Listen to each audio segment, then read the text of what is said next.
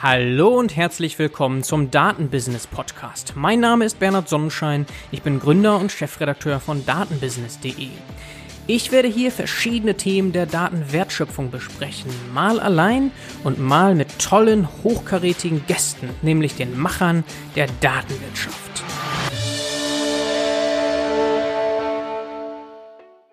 Heute haben wir ein Podcast-Interview mit Martin Daxelt von Base www.gg. Schön, dass du dir die Zeit nimmst. Ähm, ich wäre gerne zu euch gefahren nach Berlin in euer Büro, aber dank Corona machen wir das jetzt über Zoom. Vielen Dank, äh, dass ich die Gelegenheit habe, äh, die Firma und mich äh, darzustellen. Und ähm, ja, leider sind wir auch davon betroffen. Wir haben also keine keine Mitarbeiter mehr im Büro. Wir sind schon vor anderthalb Wochen, haben wir schon Homeoffice angeordnet. Ähm, aber E-Sports ähm, läuft noch im Verglichen, verglichen zu traditionellem Sport. Also wir hoffen da das Beste, dass äh, der Impact nicht zu groß wird. Ja, ich kann mir tatsächlich sogar vorstellen, dass die Videospielszene und die E-Sports damit davon profitiert. Wir können darauf ja später nochmal eingehen. Ich denke, ja. so ganz ohne Corona werden wir nicht durchkommen thematisch. Ja. Aber steigen wir vielleicht mal ein tatsächlich mit deinem Werdegang. Du bist ja wirklich ein Veteran eigentlich der deutschen Tech-Szene, das kann man wohl so sagen.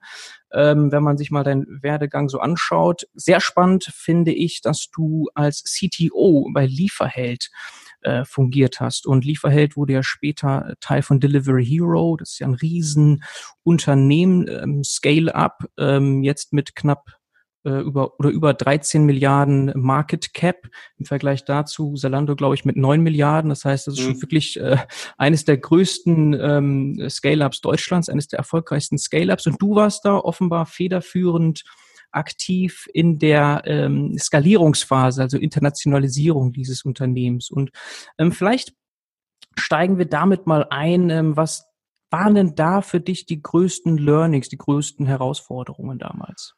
Äh, vielleicht, wenn ich einen Schritt ähm, nach vorne, also einen früheren Schritt noch erwähnen dürfte. Also ja. nach ähm, wir hatten auch mal eine eigene Firma, so zu Anfangszeiten des Internets, des professionellen Internets in Deutschland, als man noch mit Modem gearbeitet hat und 128 Kilobit eine wahnsinnige Geschwindigkeit waren. und ich ja. bin dann, ähm, weil wir eine eigene Firma hatten und auch ähm, Software entwickelt haben, äh, als ähm, zu habe ich Click and Buy mit konzep äh, konzeptioniert. Sagt vielen vielleicht nichts mehr. Es war eine Zeit lang das ähm, größte Payment-System in Europa, also Konkurrenz zu PayPal und in Europa auch deutlich größer. Ähm, zum Beispiel hat der iTunes Store eine Zeit lang äh, Click and Buy als ähm, als exklusives Zahlungsmittel in Europa verwendet. Ähm, und über diese Verbindung, da war ich zehn Jahre, ja, da ist eigentlich schon das erste Learning zu lange. Ja, also tatsächlich im, im Tech-Bereich hm, nach zehn Jahren also man, ist es sehr schwierig, wenn man in einer gewissen Bubble ist, also sich immer mit den mit, mit denselben Leuten, selben Technologien umgibt, man verliert doch so ein bisschen die die äh, die, die Verbindung zur Außenwelt. Und äh, in, gerade in der Softwareentwicklung, IT Operations, da ist die Entwicklung so schnell, dass eigentlich alle zwei drei Jahre das Wissen relativ überholt ist. Mhm. Und ähm, das war so äh, um die äh, Bubble-Zeit, meintest du, ne? Also so 2000 darum. Ja, genau. Also wir haben angefangen, also wir, wir haben, an, ich habe angefangen bei Click and Buy äh, direkt zu arbeiten äh, als als Vice President Operations und ich habe auch große Teile äh, der der der Technik mit äh, designt. Ähm, das äh, bin ich 2001 eingestiegen. Also und äh, wir sind dann auch stark gewachsen von einer kleinen Firma mit, mit wenigen Transaktionen wirklich zu, zu einem der führenden Zahlungsanbieter in Deutschland, bis dann, äh, das muss dann 2009, 2010 gewesen sein, äh, Click and Buy von der Telekom übernommen wurde. Ah ja, okay. Und deswegen verstehe ich, das ist da eigentlich schon die Skalierungsphase auch für dich gewesen. Da warst du auch schon dort federführend eigentlich mit, mit dabei. Ja, genau. Und vor allem hat das auch äh, ähm, habe ich da auch viele, habe ich mein Netzwerk natürlich ausgebildet und ähm, ich kann ja mal erzählen, wie ähm, wie ich zu Lieferheld gekommen bin. Das ist so, also ich habe mich sehr selten in meiner Karriere beworben bei Firmen, also tatsächlich eigentlich nie, mhm. sondern ich bin meistens gefragt worden und ähm, die Geschichte zu Lieferheld ist eigentlich sehr, sehr lustig. Ähm, der, der frühere CPO bei ähm, äh, Click and Buy, Fabian Siegel, war CEO von Lieferheld. Äh, und die sind ähm, muss dann 2010, Ende 2010 wurde Lieferheld gelauncht, ja. Und ähm, 2011 haben, haben sie dann angefangen zu skalieren, auch mit TV-Werbung. Und äh, ich saß in Köln, also war noch bei Click Buy angestellt und habe abends einen Anruf bekommen, sonntagsabends äh, von Fabian Siegel, also dem CEO von Lieferheld.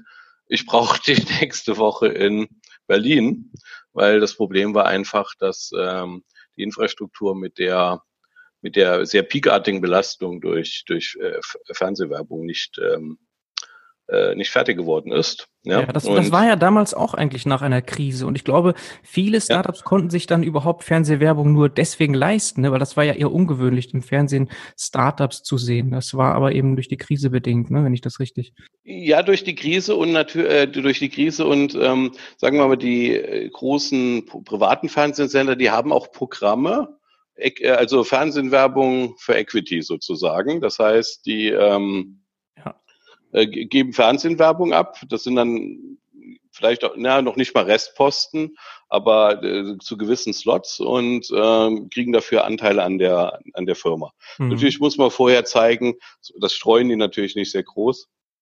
Man muss natürlich vorher zeigen, dass das auch ein erfolgsversprechendes Geschäftsmodell ist. Äh, ist im Prinzip wie ein Investment, wird also auch eine Due Diligence gemacht. Und Liefeld war natürlich insofern gut aufgestellt. Äh, der Inkubator, also Team Europe hat ja Liefeld gegründet.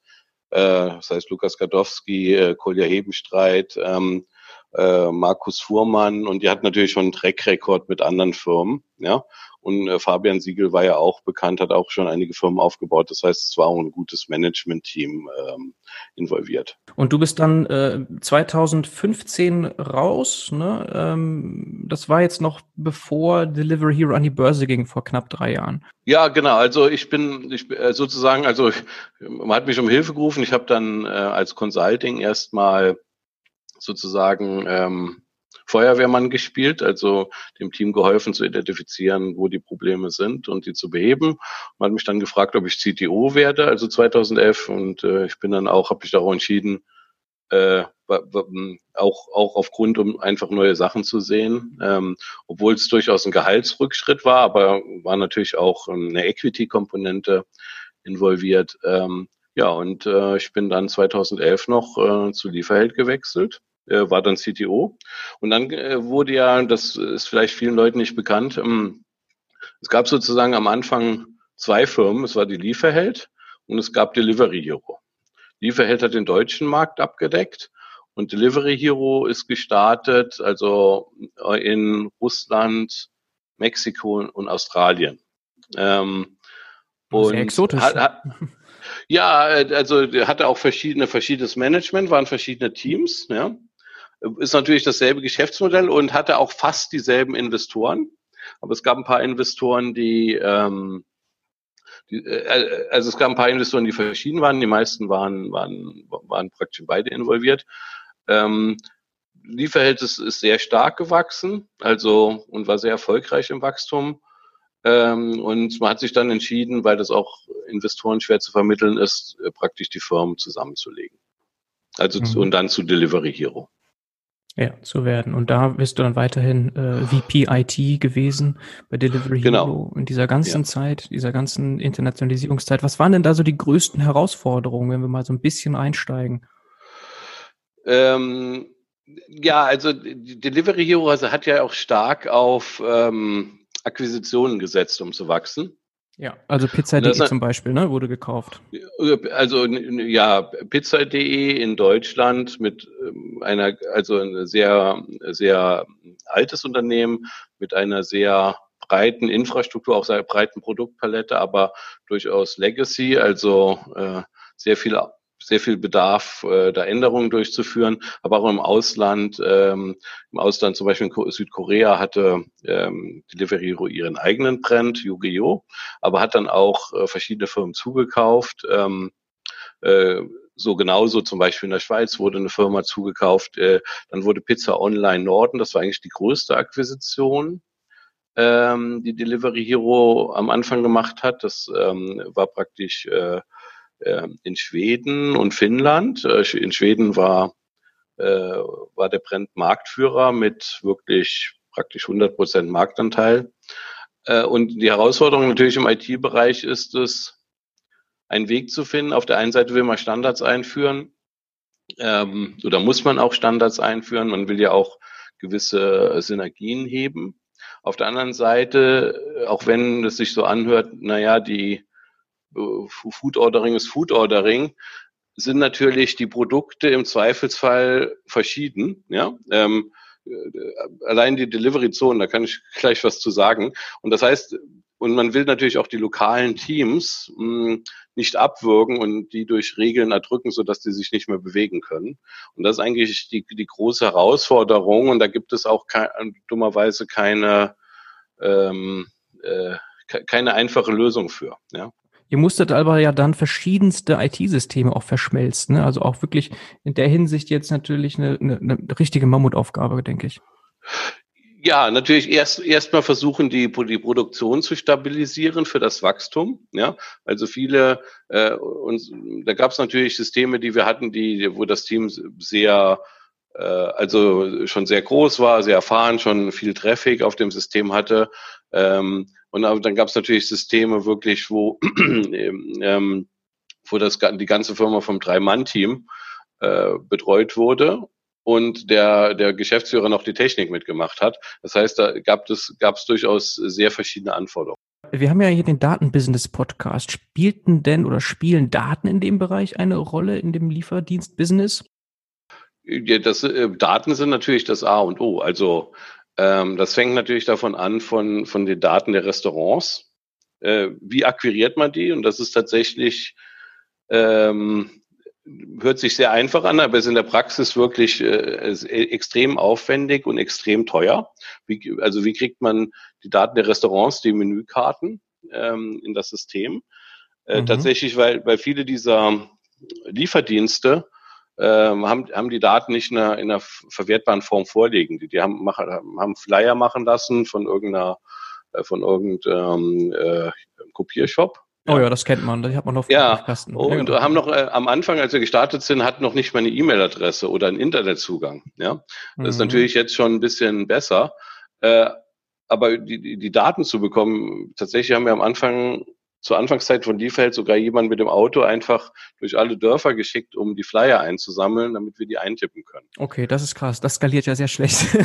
ja, ja, das geht nicht aber anders. klar, man, man klar, muss, ja. wir, wir, wir müssen natürlich eine kritische Masse, das ist ja beim Marktplatz, da können wir vielleicht nachher auch bei einem unserer Produkte drauf kommen, dieses Henne-Ei-Problem zu lösen. Man braucht Angebot und man braucht Nachfrage. Ja. ja zweiseitige Netzwerkeffekte in dem Fall. Ja. Und dann ist natürlich so, wenn die kritische Masse erreicht ist, dann äh, kommen die von, von sich aus auf euch zu. Ne? Richtig, genau. Und, ähm, und natürlich dann danach, nachdem er diese Daten hat, äh, natürlich Rückschlüsse aus den Bestelldaten zu ziehen. Was sind die Vorlieben von äh, unserer Kunden, also der Besteller? Ja, mhm. auf, auf was legen die Wert? Äh, Upselling von Getränken zum Beispiel und solche Sachen. Das ist natürlich, äh, also the sky is the limit, da gibt es natürlich unglaublich viele Möglichkeiten. Ah ja, okay, das habe ich gar nicht auf den ersten Blick so gesehen. Also nicht nur Marketing, sondern das ganze Thema äh, natürlich, wie richten wir diese äh, Shops aus eigentlich, Online-Präsenz und so weiter. Ne? Das ist alles ja. ein, auch ein Data Science-Thema dann, weil äh, die reine Datenakquise bringt da nichts. Äh, man muss ja. ja tatsächlich auch mit Analysen dann hoch, hochgehen. Ja, ja ich meine, das, das ist ja eins der großen, wenn man jetzt mal auf Amazon als so den Übershop schaut, das ist ja eines der, gro der großen Themen, mit denen sich Amazon beschäftigt, ist diese diese Recommendation ähm, Engine. Also ja. die, die Nutzer, die das gekauft haben, haben auch das gekauft. Und das macht ja Amazon nur, weil das, die stecken da sehr viele Ressourcen rein äh, in die Forschung. Ähm, Und das machen die natürlich nur, weil sie wirklich dadurch eine spürbare Erhöhung des Bestellvolumens haben. Und äh, wer sich noch dran erinnert, am Anfang bei Amazon gab es da gelegentlich Skandale, was gewissen Leuten dann vorgeschlagen wurde, wenn sie was irgendwas gekauft haben. Mhm, mh. Ja, das stimmt. Das heißt, die Frage nach AB-Tests, Conversion Rates, Click-Through-Rates und solche Sachen, die äh, waren da auch äh, an der Tagesordnung bei euch damals. Ja, na, na, natürlich. Also wo äh, Call to Action, also wo, wie, wie baut man die, die erste Seite auf? Äh, wo ist der Call to Action? Wo schaut der Nutzer hin? Ja, mhm. das ist natürlich, das ist, das ist, sagen wir es eben eher die Basics, die man als Shopbetreiber sowieso machen muss.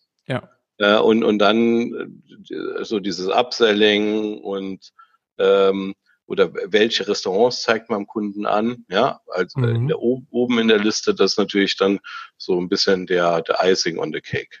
Ja, ah, da kann man sich austoben, sehr kreativ werden. Ja. ja, sehr schön. Das war Delivery Hero dann, oder bist du 2015 äh, ja eben raus äh, vor der. Genau, wurde ein bisschen IPO. groß. Ja. Genau, ja, richtig. Wurde ein bisschen groß. Du ja. hast ja schon gesagt, zehn Jahre ist zu viel. Das waren jetzt nicht zehn Jahre, sondern vier Jahre. Ja, ja das hat, ähm, das hat sich aber einfach durch die, ähm, das wurde dann sehr politisch, weil es auch ein, äh, es war ja da schon ein Unternehmen mit, glaube ich, 2000 Mitarbeitern. Ja. ja boah, äh, und ich bin äh, immer, also weltweit natürlich, ja. ja. Ähm, und ich bin jemand, der auch, der auch ein bisschen hands-on, also äh, arbeiten möchte. Ja, jetzt nicht unbedingt, dass ich Systemadministration mache, aber dass ich in technische Entscheidungen ähm, involviert bin, Architekturentscheidungen, da meine Erfahrung einbringen kann. Und das ist natürlich in, in, in so einem Unternehmen ist man mit, mit eher politischen Fragen äh, beschäftigt. Ja, verstehe. In der Position, ja, also. Ja, genau. das kann ich mir gut vorstellen. Und du hast ja deine Equity, warst also auch zufrieden und bist nicht im Nachhinein genau. irgendwie traurig, dass, dass du da ein paar Jahre vor dem IPO raus bist. Nein, nein, wir haben uns da, nein, ich konnte sogar wählen, wie viel ich sofort äh, sozusagen rausnehme oder wie viel ich weiter behalte. Und ja. ich habe dann auch einen Teil, äh, nachhinein hätte ich vielleicht noch mehr behalten sollen und dann auf den Börsengang warten sollen, aber das kann man, äh, das ist ja immer, man weiß nie, wie es ausgeht. genau, man ja. kann nicht in die Zukunft schauen. Nein, das ist das ja. Problem. Corona hat auch keiner kommen sehen. Ne? Ja, ja, sehr schön. Jetzt müssen wir langsam zu Base kommen, würde ich sagen. Und du hattest natürlich dazwischen noch eine ganze Zeit, fünf Jahre, wenn ich das richtig sehe, in einem IoT-Unternehmen namens SmartFrog. Auch nee, das war ein, ein Jahr. Das war ein Jahr, das, das habe ich Jahr. mit aufgebaut. So, mit, also mit, mit aufgebaut, Ja, mit dem ex ehemaligen Gründer von äh, Click and Buy. Insofern sieht man, dass wie, wie viel, wie, wie, wie groß die Rolle des Netzwerks ist. Äh, das ist SmartFrog. Ich äh, habe da auch die gesamte, ja, also eine cloud-basierte IP-Kamera mit sehr vielen Features. Ich habe dort auch das gesamte Thema Videostreaming, also technische Architektur gemacht, wo nicht viele Leute ran wollen, weil das ein sehr sehr spezielles Thema ist, ähm, um das skalierbar zu machen. Ja.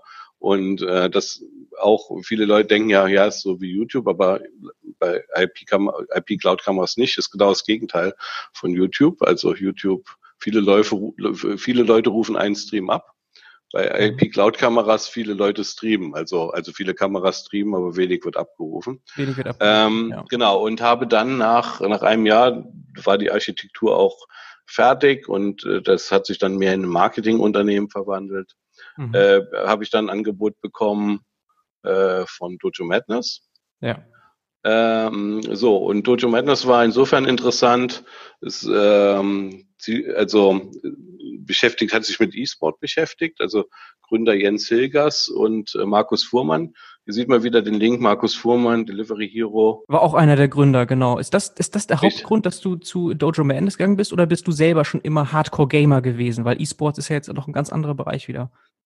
Nee, ich bin kein Hardcore-Gamer. Ich habe aber schon immer Computerspiele gespielt, ah, okay. ja. Mhm. Bin auch mal eine Zeit lang bei World of Warcraft äh, zugange gewesen, ja. Und äh, E-Sports an, an sich äh, nicht. Ich bin aber, also zum Beispiel Schach, ist jetzt kein E-Sports, aber hat natürlich relativ viele Ähnlichkeiten, wird auch viel heute im Internet gespielt. Habe auch League of Legends gespielt, was einer der großen E-Sports-Titel ist und ähm, habe das Angebot bekommen und es ist äh, ein sehr interessantes Thema. Also A, das Thema Gaming an sich finde ich interessant, weil es auch meinen Neigungen entspricht. Und natürlich das Thema, mh, äh, die dort umgesetzt wurden, das waren einmal Consumer-Themen, das war die LOL Sumo App das war damals die größte Consumer Support-App für League of Legends. Da mhm. ging es also stark um technische Skalierung, technische Konzepte, äh, um mit diesen riesigen Datenmengen zu arbeiten.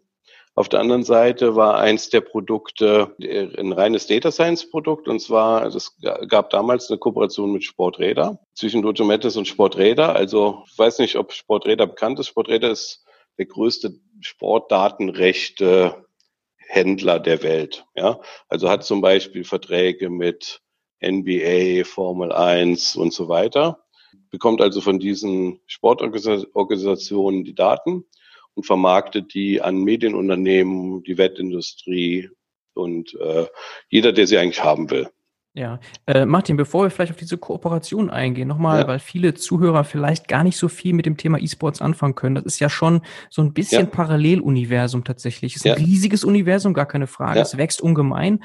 Aber vielleicht können wir nochmal kurz die Bedeutung nochmal auch herausstellen. Also E-Sports ist ja ohne Frage ein Multimilliardenmarkt. Ne?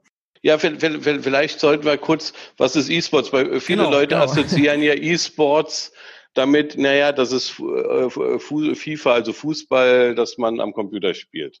Genau, ist ähm, sicherlich das ein kann Spiel, ein, ne? aber ja, ja, oder, oder ein Sport, also ein traditioneller Sport auf dem Computer. Das ist nicht der Fall, auch wenn jetzt zum Beispiel FIFA ein E-Sport ist, auch wenn auch ein kleinerer. Also E-Sports heißt einfach, äh, Computerspiele werden kompetitiv, also als Wettkampf gespielt. Ja. ja.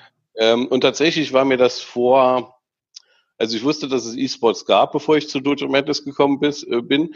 Äh, mir war noch nicht so bewusst, dass das äh, schon professionell ist. Das heißt, dass es damals schon Teams gab oder Spieler gab, die davon gelebt haben. Also die professionell dafür bezahlt wurden, in Teams zu spielen und an diesen Wettkämpfen teilzunehmen. Mhm. Und ähm, ja, also das ist eigentlich die Essenz. Ähm, Computerspiele kompetitiv zu spielen.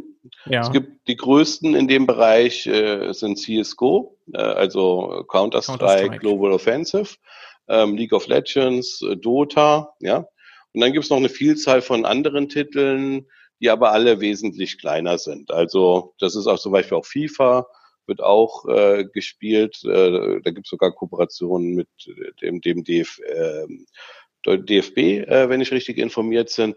Da gibt es also, eine, wie gesagt, eine Vielzahl von Spielen. Aber wenn man ein bisschen längerfristig schaut, wie lange so eine, also wer, wer ist, wer, welche Spiele sind da länger erfolgreich in diesem Bereich, sind das die, vor allem diese drei großen Titel. Genau, da gibt es Profiteams, die sind teilweise mehr als 100 Millionen Dollar wert und das ist ja. natürlich schon echt eine Hausnummer, wenn man das vergleicht mit einem Borussia Dortmund Fußballverein. Klar, das ist noch größer, irgendwie bei 500 und mehr Millionen, ja. aber wir kommen da schon in einen Bereich, der da sehr vergleichbar ist und teilweise werden ja auch Stadien gefüllt. Also ja. Leute schauen nicht nur zu über Online Twitch etc., sondern es werden auch Stadien gefüllt, um Weltmeisterschaften oder generell eben Meisterschaften, Wettkämpfe zu anzuschauen. Ne? Ja, ja, definitiv. Ähm, äh, selbst, also auch in Europa, Europa äh, ist E-Sports stark und der Gründer von Dojo Madness, also einer der Gründer Jens Hilgers, hat auch die ESL ge äh, gegründet. ESL ist die E-Sports League, ähm, ist also der größte, ich glaube weltweit der größte unabhängige Turnierorganizer, ja. Mhm. Ähm, und das, das hat er schon, äh, ich glaube, der hat, Jens Higgers hat in diesem E-Sports, hat mit LAN-Partys angefangen und äh, das war schon im Jahr, also vor 2000, ja, äh, mhm. war er schon in diesem Bereich zugange, wo es noch nichts gab, ist also ein, ein Veteran und eigentlich, eigentlich der Vater des E-Sports in Deutschland, ja. Und wenn wir nach Asien schauen, ist das natürlich noch viel beeindruckender. Also in Asien haben diese Spieler und Teams, die haben, die, die, sind wie ein Superstar. Das ist wie Ronaldo im Fußball. Ähm, ist da Faker in Südkorea für League of Legends. Den kennt jeder. Der hat eine Ablösesumme von 20 Millionen festgeschrieben und so weiter. Ja? Genau, und da gibt es ähm, ganze Sponsorings-Themen, die ja. äh, wie im Profisport eben auch nochmal eine ganze, ganze große Ecke äh, hinzufügen an, an Business, ne? Richtig, ja. Ne, ganz klar, das Influencer-Thema, Marketing-Thema. Ja. ja, okay, das, das gibt eigentlich einen ganz guten Überblick an alle Zuhörer, die jetzt vielleicht noch nie ähm, was von E-Sports gehört haben oder einfach noch keine Vorstellung davon haben, wie groß das ist und es wächst natürlich auch enorm weiter. Ja, ja, vor allem das, das, das, das Interessante an dem Wachstum ist ja, ähm, E-Sports ist also einer der Volkskriterien für E-Sports ist, dass es sehr einfach zugänglich ist. Das heißt, ich muss, wenn ich Fußball spielen will, gut, da muss ich ja, muss ich auf den Fußballplatz gehen, vielleicht Mitglied im Fußballverein werden, ja. Äh, ist, ist also eine gewisse Hürde, die man nehmen muss. Äh, bei E-Sports ist ja so, also als Casual E-Sports Player, ja, ich bin an meinem Computer zu Hause und spiele League of Legends im Ranked-Modus. Das heißt, ich spiele gegen andere Leute kompetitiv, ich kletter da so eine Leiter hoch. Und tatsächlich sind die, die Top-Spieler, die sind, die haben sich, die sind auch darüber identifiziert worden, dass sie einfach in diesen Casual-Spielen äh, in diese Leiter hochgeklettert sind und ganz oben angekommen sind. Ja, da gibt es so ein ausge, ausgefuchstes Matchmaking-System, dass man immer mit der genau. gleichen Spielstärke der Gegner äh, sich messen kann. Und die, diese Spiele haben ja eine, eine unglaublich große Zahl von Spielern. Also mehrere hundert Millionen hat League of Legends. Und natürlich schauen diese Spieler, die schauen sich dann auch mal natürlich im Fernsehen ein professionelles E-Sports ähm, äh, Turnier an. Ja. Mhm. Wirklich Fernsehen oder meinst du damit jetzt? Ja, also Fernsehen, natürlich Twitch eigentlich. Ja, ja, ja genau. Ja, also äh, ja, wobei es äh, tatsächlich jetzt auch ähm, einige Projekte gibt, die äh, praktisch wieder auf dieses lineare Modell, die so eine Art Senderstruktur da aufbauen wollen. Und Pro, Pro7 war ja auch mal ein bisschen, ist ja auch ein bisschen aktiv, äh, zum Beispiel Cisco-Turniere abends oder sehr spät abends auszustrahlen. Mhm. Und ähm, ja, und, und diese die jetzt sehr jungen Menschen, die das spielen, ja, äh, die bleiben natürlich auch dabei. Ja, äh, das heißt, die schauen natürlich, wenn sie auch ein bisschen älter werden, haben sie äh, gut kommen sie in den Job, gründen eine Familie, haben sie vielleicht weniger Zeit selber zu spielen, dann schauen sie halt trotzdem weiter, ja, und haben natürlich dann auch mehr Ressourcen, also Geld, äh, um, um vielleicht so als Fan zu agieren, das heißt ein Turnier zu besuchen, ja, ähm, vielleicht irgendwelche Fanartikel äh, zu kaufen und so weiter. Mhm. Das heißt, dass dieser Age-Shift, dieser, das ist, spielt natürlich, E-Sports ist schon groß und wird natürlich dadurch noch größer und wertvoller in Zukunft. Ja, also es, es äh, wächst mit dem Alter eben ja. auch nochmal mit, ja.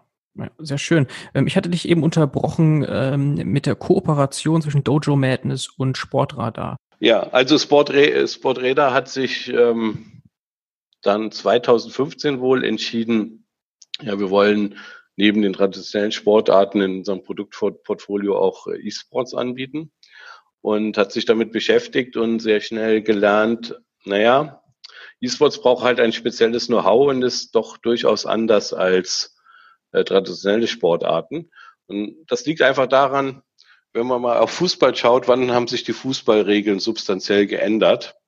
Hm, ich glaube eigentlich nie, ja. Also man so marginal. Ich glaube, es gab mal eine Änderung in der Abseitsregel vor 30 Jahren, ja, die man, äh, die man da äh, anführen könnte. Aber tatsächlich sonst gibt es gibt es gut Videobeweise. Genau, aber, das wollte ich gerade sagen. Videobeweise ja. vielleicht oder die Schiri-Anzahl oder ja, sowas. Ne? Ja. Aber das ist ja kein Eingriff in, in die Spielregeln. Während es so ist, bei League of Legends gibt es jede äh, äh Season, also gibt es einen neuen Patch und der ändert tatsächlich das Spiel. Das heißt, ähm, wenn man League of Legends Camps äh, kennt, gibt es verschiedene Champions äh, und plötzlich werden Champions geändert. Äh, es werden die Champions können Items kaufen, die werden geändert. Das heißt, das Spiel ändert sich, ja. Die Grundzüge sind noch gleich, aber tatsächlich zum Beispiel welche Champions ausgewählt werden und harmonieren miteinander, kann sich von einer Saison, also von einem Halbjahr auf das andere total ändern.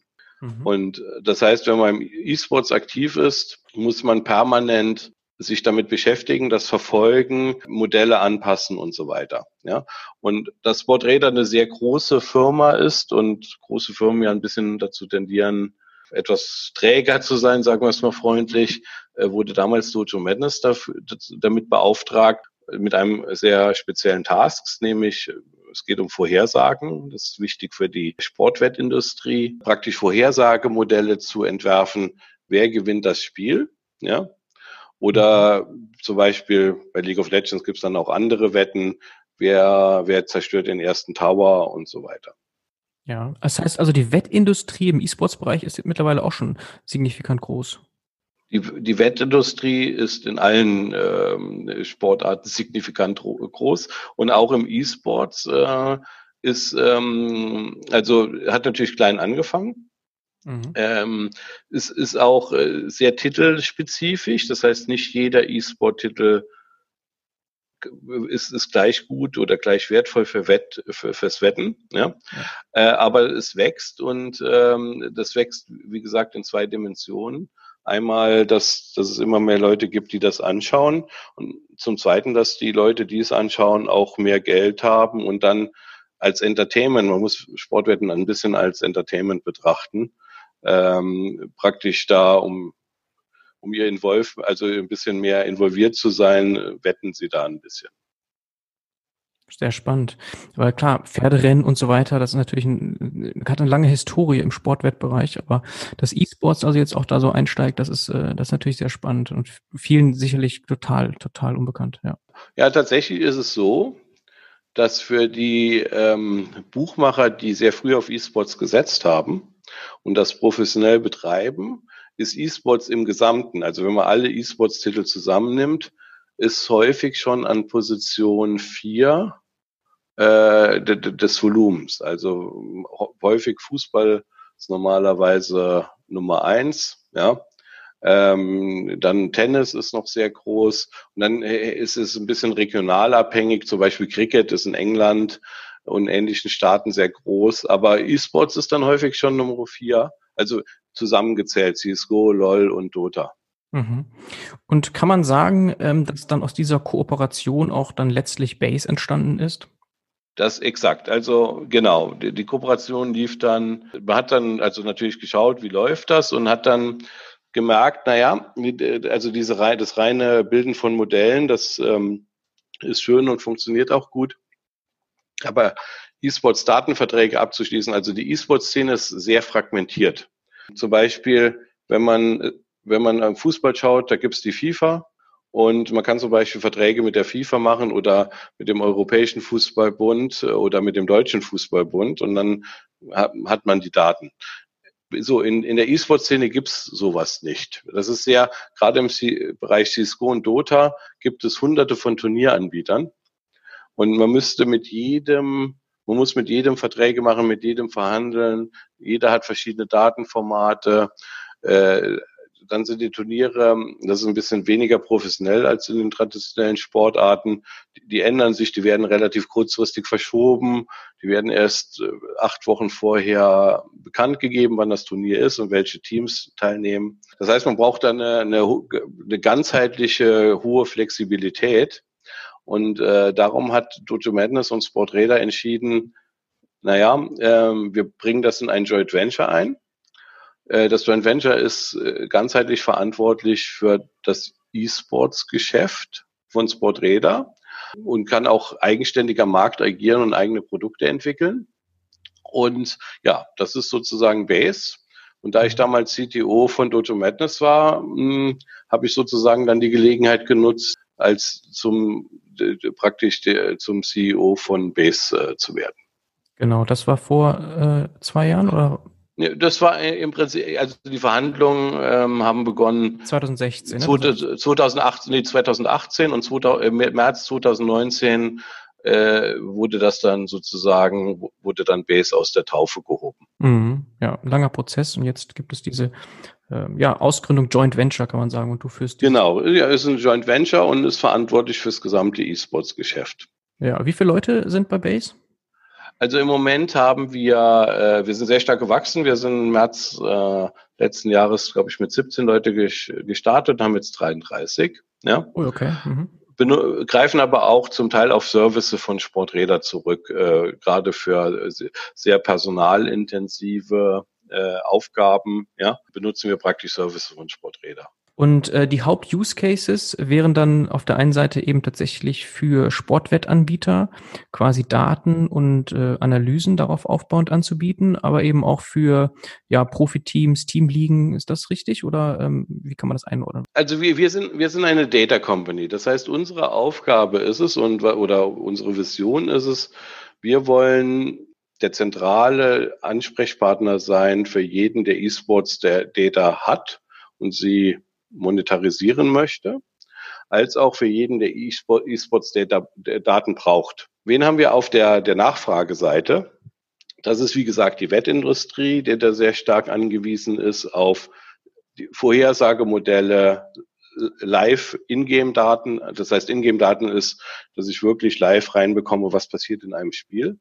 Also der, der, so, der Tower wurde zerstört, äh, der Spieler hat so viel Gold, das Spiel ist gestartet, das Spiel ist gestoppt. Und natürlich auch überhaupt, äh, das nennen wir Fixture Data, wann findet welches Spiel statt, welche Turniere finden statt, wer hat das Spiel gewonnen, wer hat das Spiel verloren. Ja, und diese Daten, die bekommt man ja nicht immer einfach über APIs von den Spielanbietern, sondern ich kann mir vorstellen, das kann beliebig komplex werden mit Reverse Engineering und ich weiß nicht, also äh, vielleicht kannst du das auch nochmal in dem Zusammenhang sagen, dass, dass die Datenakquise sicherlich auch nochmal eine krasse Herausforderung für sich ist.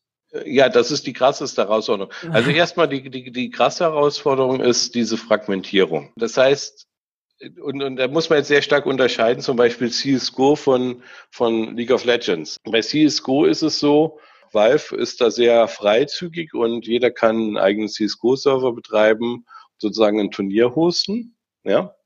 Und dann gibt es auch Möglichkeiten, die Daten aus diesem Server zu extrahieren. Mhm. Äh, und wir stellen zum Beispiel dann Tools dafür bereit. Ja, da gibt es dann verschiedene Möglichkeiten.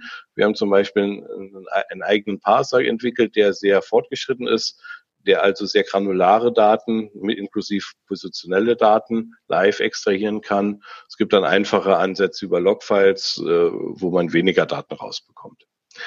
Äh, Im Prinzip kann das aber jeder Turnieranbieter, der ist, also der das Turnier organisiert, der hat Zugriff auf seinen Server und kann das sozusagen dann entweder selber machen oder ein Servicepartner wie uns damit beauftragen. Und wir formatieren die Daten dann in ein einheitliches Format, und bieten die dann verschiedenen äh, auf unserem Data, Data Marktplatz verschiedenen äh, Anbietern an.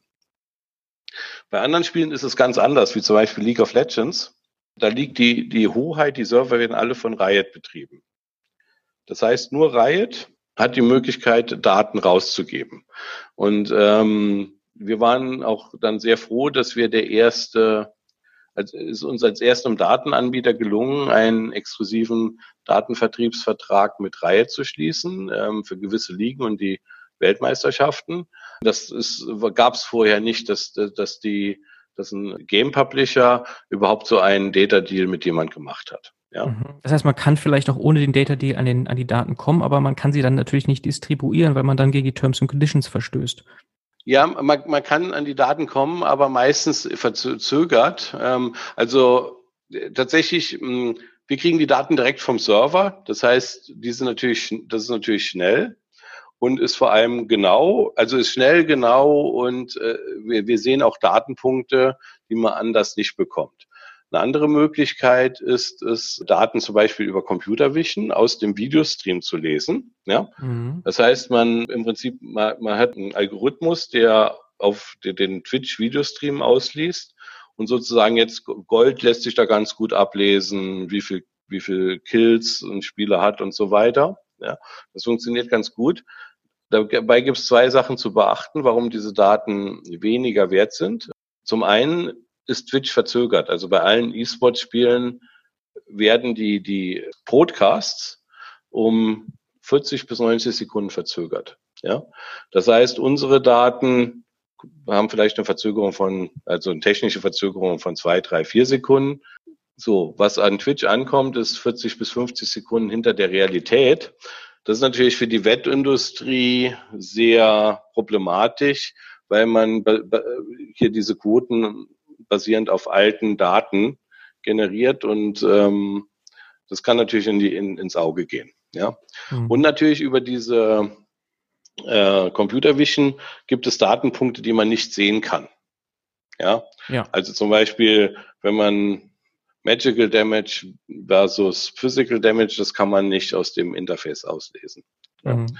Und dann gibt es noch die ganz traditionelle Methode, das ist beim, äh, beim, beim normalen Sport oder traditionellen Sport ist das gebräuchlichste. Das nennt sich Scouting.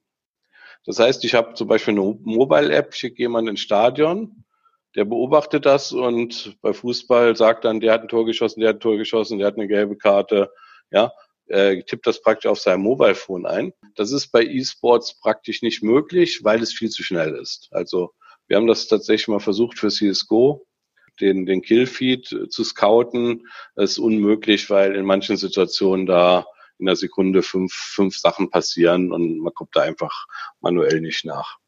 Mhm. Okay, ist einfach zu dynamisch, ja. Ja. Mhm. Okay, sehr spannend. Ähm, jetzt gibt es die Angebot-Nachfrageseite, die hast du beschrieben für den Marktplatz. Wo ist eigentlich da die größere Herausforderung, äh, das irgendwie ins, ins Leben zu bringen, diesen Marktplatz? Äh, Nachfrageseite oder Angebotsseite?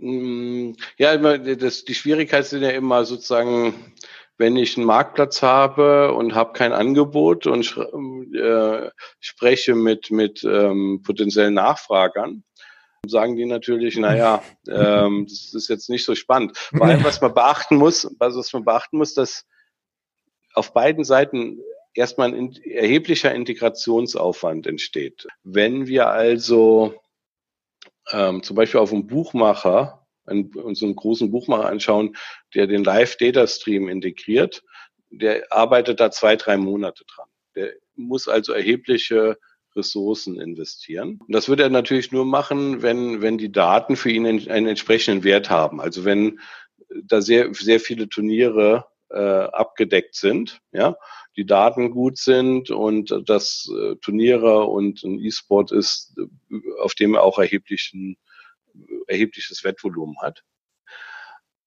Und äh, auf der Ange Anbieterseite ist das ähnlich. Also wenn man, da ist das auch ein erheblicher Aufwand. Und natürlich, wenn man sagt, ja, wir haben noch niemand, der das kaufen will, ja, dann äh, sind die natürlich da auch, ähm, ja, sehr, sehr, also nicht, nicht, also äh, zu, zu sagen wir zögerlich, ja. ja. Äh, wir haben, wir haben jetzt den großen Vorteil, dadurch, dass wir in der Lage waren, also über Sporträder haben wir ein, auf der einen Seite schon einen gewissen Kundensatz, ja, also mit über 400 potenziellen Buchmachern, die das direkt abnehmen können. Äh, Media, Medien, Mediafirmen, zum Beispiel Google ist ein Kunde von Sporträder, äh, was auch sehr wichtig ist, äh, für, für unsere Turnieranbieter, also äh, für die Angebotsseite.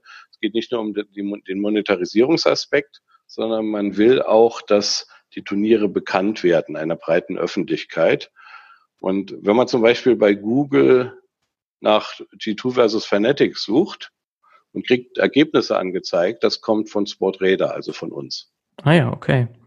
Ja. Und wir waren also in der glücklichen Lage, wir haben auf der einen Seite, wir haben schon Nachfrage und über unsere exklusiven äh, Datendeals mit der ESL und mit Riot haben wir auch ein interessantes Angebot und ein großes äh, also Angebot.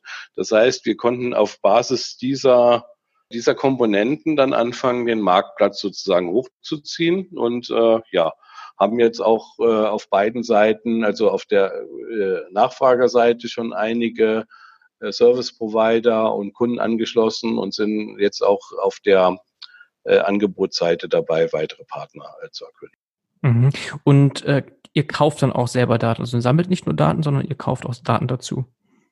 Ja, wir haben zwei Modelle im Prinzip. Äh, auf der einen äh, Seite nehmen wir mal an, ein kleiner Turnieranbieter, da empfehlen wir normal einen sogenannten Distributionsvertrag. Das heißt, ähm, wir, wir, wir machen alles für ihn. Wir, wir integrieren seine, sein, seine Turnierserver, wir holen die Daten ab. Wir, wir verkaufen ihn in unserem Namen und er kriegt einen, einen Teil äh, sozusagen der, der Umsätze, die wir generieren, kriegt er einen vereinbarten Prozentsatz. Ja, er muss mhm. sich aber um nichts kümmern. Und der Vorteil ist einfach, wir verkaufen das einfach in, wir mischen das einfach in Datenpakete in unsere existierenden Verträge. Der muss jetzt nicht mit zig Partys eigene Verträge verhandeln.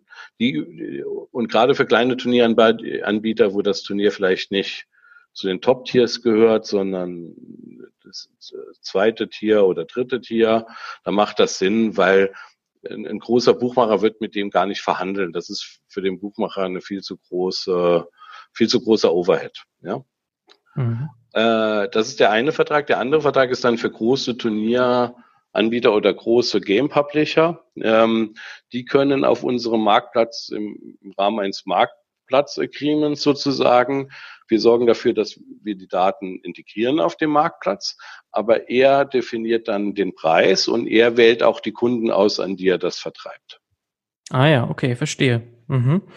Ne? Verstehe. Und dieses Produkt, dieser Service-Marktplatz nennt sich BetX bei euch, Base äh, Esports Data Exchange. Das ist korrekt, genau. Genau. Und ihr habt dann zusätzlich noch eine Directory, eine Esports Directory. Wie unterscheidet sich die von BetX? Hm, äh, also eigentlich ist der Esports Directory hm, zum, äh, ähm, ist zum einen Ergänzung zu BDEX. Ähm, also BDEX beschäftigt sich mit Ingame, mit Live-Ingame-Daten. Ja, also das Spiel startet, was passiert jetzt in jedem Spiel? Das muss man sich, ist halt nicht ein Videostream, sondern ein Datenstrom, was passiert. Ja, also wenn man League of Legends anschaut, kommt erstmal, wel, wel, welche Champions werden ausgewählt, also gepickt. Ja, dann das Spiel startet, dann Spieler A äh, tötet, also nicht tötet, also äh, mhm, ja. Spieler B, ja, der, der Tower wird zerstört. Im Moment ist der Status, wie viel Gold hat jedes Team, wie viel Gold hat jeder Spieler. Und das passiert live. Ja, das ist ähm. Mhm. Das ist BDEX. Mhm. Aber BDEX, äh, natürlich, wenn ich auf BDEX ein Spiel, den Datenstrom für ein Spiel anbiete, man muss das Spiel ja identifizieren können. Das heißt, was ist das für ein Spiel? G2 versus Fnatic im Turnier ESL Pro League. Das heißt, das muss man eindeutig identifizieren können. Und auch in dem Datenstrom sind IDs enthalten, zum Beispiel Team-IDs und Spieler-IDs. Und da kommt ähm, der eSports Directory, kommt das eSports Directory ins Spiel. Äh, das eSports Directory hat zum einen alle Spiel, also Match-Informationen, äh, Match- und Turnierinformationen. Das heißt, welches Turnier findet im Moment statt oder findet nächste Woche statt oder hat vor zwei Wochen stattgefunden. Welche Matches haben im Rahmen dieses Turniers stattgefunden? In welcher Stage? Also Turniere haben ja meistens so eine Gruppenphase, äh, Playoff-Phase und so weiter. Mhm. Welche Teams haben in diesem Match teilgenommen? Welche Spieler haben in diesem Match teilgenommen? Und das alles ist über ID. Äh, für alle diese Objekte gibt es eine ID sozusagen. Und den E-Sports Directory kann man, ist ein freies Produkt. Also jeder, der eine interessante Applikation oder Website bauen will, die anzeigen will, ja, welche, welche Spiele finden morgen statt, wie waren die Ergebnisse, ja, eine Erinnerungsfunktion für, für, für Fans und so weiter, können diesen Datenbestand frei nutzen. Mhm. Äh, auf der anderen Seite sind die IDs, die in BDEX auftauchen, verweisen sozusagen auf dieses eSports Directory. Ah, verstehe. Okay, verstehe. Ja. Und man kann dann wahrscheinlich schon sagen, dass BDEX äh, rein B2B ist und das Directory kann im Grunde, wie du gesagt hast, frei verwendet werden äh, von, von Bloggern, je nachdem, wer ja. irgendwie was zeigen möchte. Okay. Auch, aber auch von, von kommerziellen Unternehmen. Auch kommerziellen, genau, aber nicht dieser ja. reine B2B-Fokus, wie das mit BDEX dann der Fall Richtig, genau, mhm. richtig. Okay. Ja. Ja, sehr spannend. Und äh, wo lebt dieser Marktplatz? Irgendwo in der Cloud oder habt ihr da eine eigene Serverstruktur für aufgebaut? Wir, wir sind äh, sehr stark äh, AWS, also Amazon, äh, okay. fokussiert. Das, äh, wir haben also alles auf AWS laufen. Okay, das ist spannend, dass du äh, AWS erwähnst. Amazon, wenn wir ein bisschen rauszoomen, hat ja einen eigenen Data Exchange vor kurzem gelauncht. Und, ja. okay. nein, nein, nein, ja, ja, gut. Ich habe mir das angeschaut. Natürlich war es auch natürlich interessant für, für uns. Das hat aber ein bisschen anderes Konzept. Da geht es zum einen nicht um Realtime-Daten, möchte ich es mal nennen, sondern ja. das sind Files, die bereitgestellt wurde, werden. Und äh, die sind nicht strukturiert, also jeder, jeder Anbieter strukturiert die selber sozusagen, ja. Während bei uns unser Hauptasset oder Hauptvorteil ist eigentlich, ich habe verschiedene Turnieranbieter, aber wenn CSGO-Daten kommen, die sind alle, die kommen gleich an für jeden, der die abnimmt. Also äh, unsere ähm, Nachfragerseite, ja, ob der jetzt CSGO-Daten von der ESL bekommt oder von Dreamhack oder von der Winners League, die werden alle gleich formatiert, ja. Mhm. Und das, das ist halt gerade bei Amazon nicht der Fall, ja. Das Amazon-Produkt, das ist, das sehe ich eher als Erweiterung zu ihrer, zu ihrer Data Science Pipeline, also ihrer Deep Learning Pipeline. Da, hat Amazon ja einige Produkte. Und tatsächlich ist das so, man, man kann diese Files abonnieren, kann eine eigene Data, Data Pipeline bei Amazon darauf definieren. Und wenn der, der Anbieter dieses Datensatzes das dann ändert, dann wird die automatisch angetriggert und die Data Pipeline läuft durch und lernt zum Beispiel für ein neues Learning durch. Mm, okay. Das hat aber wenig damit zu tun, was, was wir machen. Ja, also bei weitem nicht Realtime, ganz weit weg von Realtime, ja, also für, für Wettanbieter. Ganz weit weg. Das, könnte, das könnte sogar ähm, für uns eine, ein zusätzlicher Vertriebskanal sein, dass wir zum Beispiel historische Daten auf so einer Plattform bereitstellen. Okay, ja, also wenn man da kann man ja machen, mal E-Sports eingibt, dann kriegt man bisher nur einen einzigen Eintrag und der kommt von Abius. Kennst du das? Das ist ein Kunde von uns. Ach, das ist ein Kunde. Ja. Okay. ja. Nein, aber nicht nur ein Kunde von uns, die sind auch schon länger in dem Bereich E-Sports-Daten unterwegs. Sie sind also sogar also älter als Space äh, an sich. Aber wir sind, wir sind mit diesen Kollegen auch im Ko Kontakt. Ja. Ah ja, okay, verstehe. Das heißt, aus Marketing-Sicht und Vertriebssicht könnte das mal in der Zukunft nochmal spannend werden. Also das für, für uns wäre das, also wenn zum Beispiel viele unserer Nachfrage diese Data Pipelines darauf definieren, und zwar mehr für historische Daten, da geht es da mehr um Lernen. Das heißt, ähm, muss, das muss man sich vielleicht so vorstellen. Ich baue ja Modelle, die Vorhersagen treffen. Und um diese Modelle zu bauen, habe ich äh, historische Datensätze, von denen ich sozusagen den Ausgang des Spiels kenne. So, und die fütter ich in diese Learning Pipeline, die ich bei Amazon laufen habe, ja. Und jedes Mal, wenn jetzt neue Spiele dazukommen, ja, trigger ich die wieder an und die, die, die lernt, die wird immer besser, ja, weil ja. je mehr Spiele man reinfüttert. Und das wäre zum Beispiel für uns, wir können ja, klar, wir haben diese Live-Data-Pipeline, aber wir, wir speichern auch die Ergebnisse. Also wir speichern natürlich auch diese Live-Daten. Äh, wie, viel, wie viele Daten mal so, äh, Pi, Pi, mal Daumen, wie viele Daten persistiert ihr? Mal so ganz grob für die Zuhörer? Pro Tag vielleicht? Kann ich gar nicht genau sagen, weil das alles in S3 läuft, aber ich würde mhm. schon sagen, dass wir pro Tag äh, zwei bis fünf Gigabyte Daten speichern. Okay, ich hätte jetzt sogar mehr geschätzt. Okay, ja, zwei bis fünf Gigabyte. Mhm. Ja, ja, also das ähm, natürlich je mehr, je mehr Anbieter und je mehr Spiele wir haben. Man muss ja sagen, wir machen keine Casual-Spiele. Also das ist vielleicht der Unterschied. Äh, zum Beispiel LOL Sumo hatte mehr Daten. Also LOL Sumo, das ist die, die von Dojo Madness war die mh, hm, League of Legends Applikation für normale Spieler. Und da haben wir pro Tag eine Million Spiele gescrapt. Also mhm. eine, eine Million Spiele persistiert mit deutlich weniger Daten als im professionellen Bereich. Aber im professionellen Bereich, ähm, äh, wir haben ja nicht so viele Spiele pro Tag. Ja, das dreht sich ja eher so um, um, um Bereich um 100 Spiele pro Tag. Ja. Äh, das heißt, da, darum sind das auch jetzt nicht so wahnsinnig viele Daten. Ah ja, genau. Also selbst wenn ihr wolltet, mehr ginge gar nicht, weil eben da die Limitierung da ist. Ja, ja. ja es gibt, äh, wir fangen natürlich oben an, die wichtig, also A, wir müssen wir natürlich die Datenverträge haben, ja, das wächst ja auch noch. Und dann fangen wir natürlich, für, für uns natürlich am Anfang die Tier 1, also die Tier 1 und Tier 2 interessant. Und dann gehen wir vielleicht im nächsten Schritt auf Tier 3 und so weiter nach unten. Aber wir werden jetzt nicht zum Beispiel Casual-Spiele anbieten. Ja. Hm, okay, verstehe. Ja gut, das, das macht alles soweit Sinn. Das heißt also, der Amazon Data Exchange ist für andere Use Cases vielleicht mal interessant, um genau, Machine Learning Modelle zu retrain, weil man natürlich ja. immer generalisierbare Ergebnisse braucht. Aber dass ja. ihr da irgendwie eine Competition erwartet, das ist eigentlich nicht der Fall. Das also Nein, sehe seh ich im Moment nicht. Ja, okay. Was können wir denn noch zu Base lernen? Jetzt hast du natürlich schon sehr viel erzählt zu den, ja, zu den Services, ähm, Hintergrund. Wohin geht die Reise? Ja, also, bitte? Wohin geht die Reise? Vielleicht kannst du dazu noch was sagen. Ja, also wir, wir wollen eigentlich der Datenbackbone äh, der E-Sports-Industrie sein. Also wir, oder wir werden der Datenbackbone der E-Sports-Industrie werden. Das heißt, wir werden Daten zentral bereitstellen, äh, formatieren, ja, und werden es dadurch mh, sowohl der Industrie erlauben, interessante Applikationen zu bauen, ja, als auch zum Beispiel Serviceanbietern, äh, anderen Serviceanbietern es erlauben, äh, innovative Services für die E-Sports-Industrie bereitzustellen. Man muss das so sehen. Im Moment ist das, diese Fragmentierung ist ein Riesenproblem für die Industrie, weil äh, es sich, nehmen wir gerade an für die Media, Medienindustrie. Ähm, wenn ich eine Zeitung bin ich, oder, oder eine Webseite machen will und will alle E-Sports-Ergebnisse anzeigen, dann möchte ich natürlich nicht nur ESL anzeigen, sondern ich möchte auch Blast Pro anzeigen und äh, Faceit und so weiter. Äh, und im Moment gibt es aber keine, keine zentrale Anlaufstelle, wo ich diese Daten bekomme.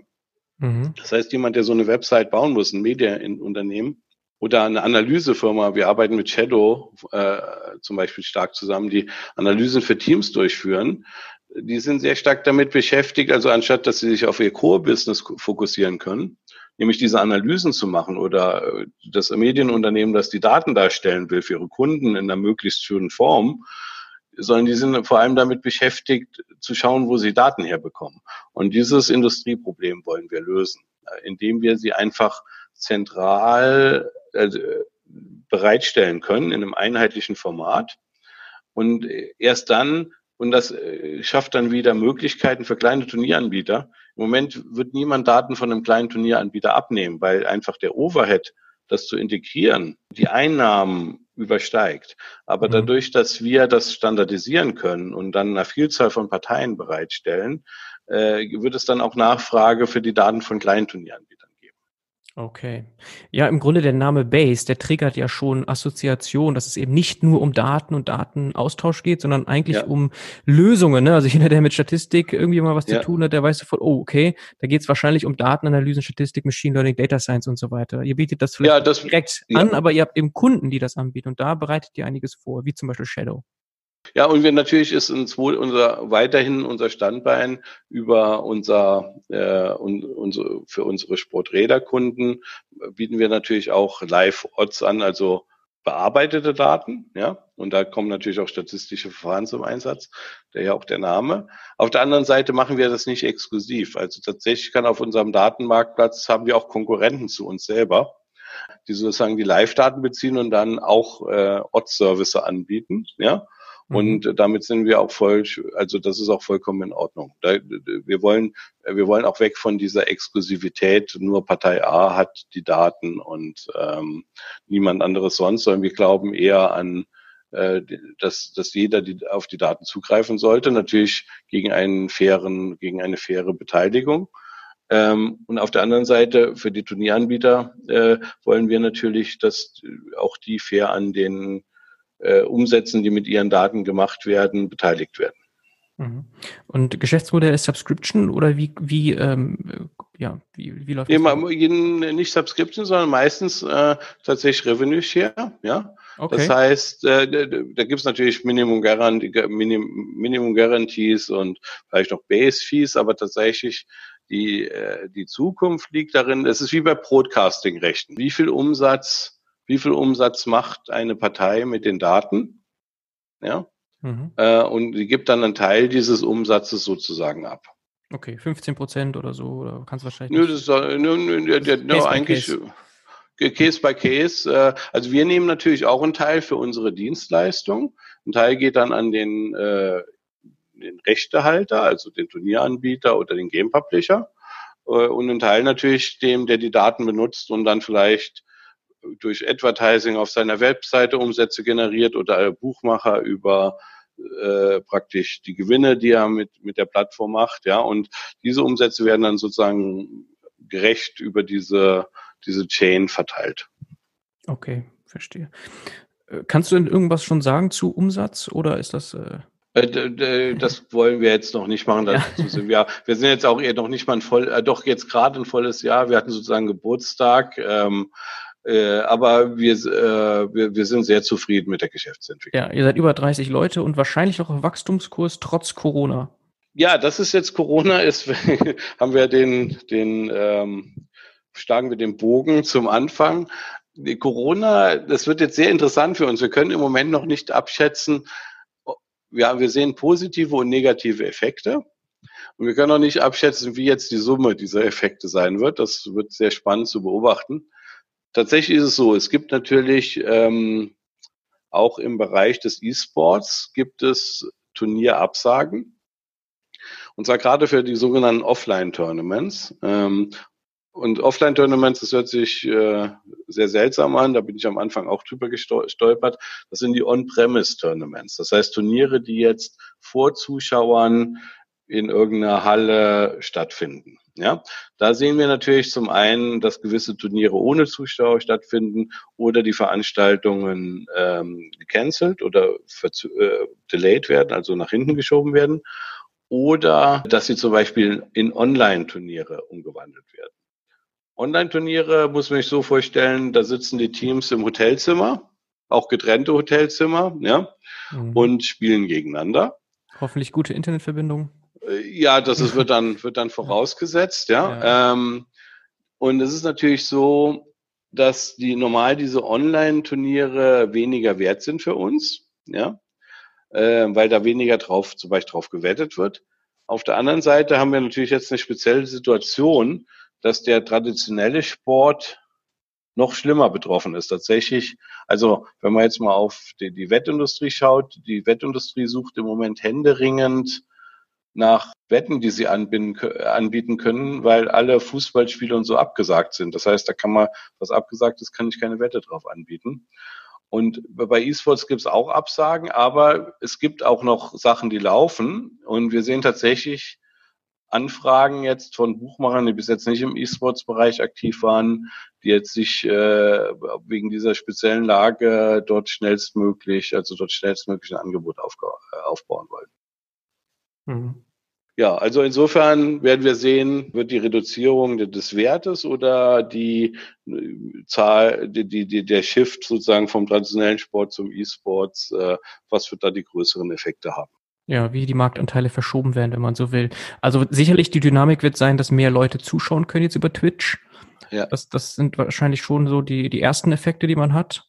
Aber natürlich ja, ja. Äh, im weiteren Verlauf ist natürlich noch total unklar ich glaube, wir sind mit dem wichtigsten Teil eigentlich durch. Jetzt ist das ein deutscher Podcast und ja. da hätte ich vielleicht noch mal ganz gerne deine Einschätzung zu Deutschland im internationalen Vergleich. Du hast ja schon viel gesagt, dass Deutschland auch sehr wichtig ist im E-Sports-Bereich. Mit Jens Hilgers auch, hast du gesagt, als irgendwie Vater ja. des E-Sports in Europa mit der ESL.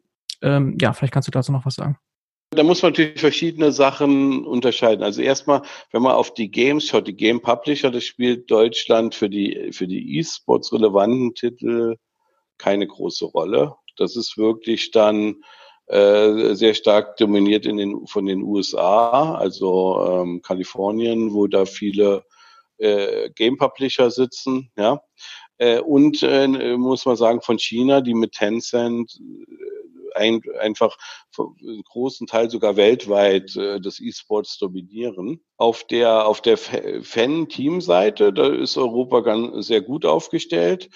Äh, interessanterweise ist zum Beispiel auf dieser Datenseite, wo wir uns jetzt bewegen, äh, scheint es sogar so zu sein, dass äh, da Deutschland, Europa eine führende Position hat. Tatsächlich sitzt einer unserer Konkurrenten auch in Berlin, ja. Okay. Und viele, viele Konkurrenten gibt es in diesem Bereich nicht. Also es ist eine interessante Entwicklung. Das liegt vermutlich daher, liegt vermutlich daran, wenn man auf die Wettindustrie schaut. In der USA ist, äh, war Wetten auf E-Sports praktisch verboten und die Regulierung ändert sich jetzt ein bisschen langsam, es ist dann staatenabhängig ist aber noch, steckt alles noch in den Kinderschuhen. Ja? Mhm.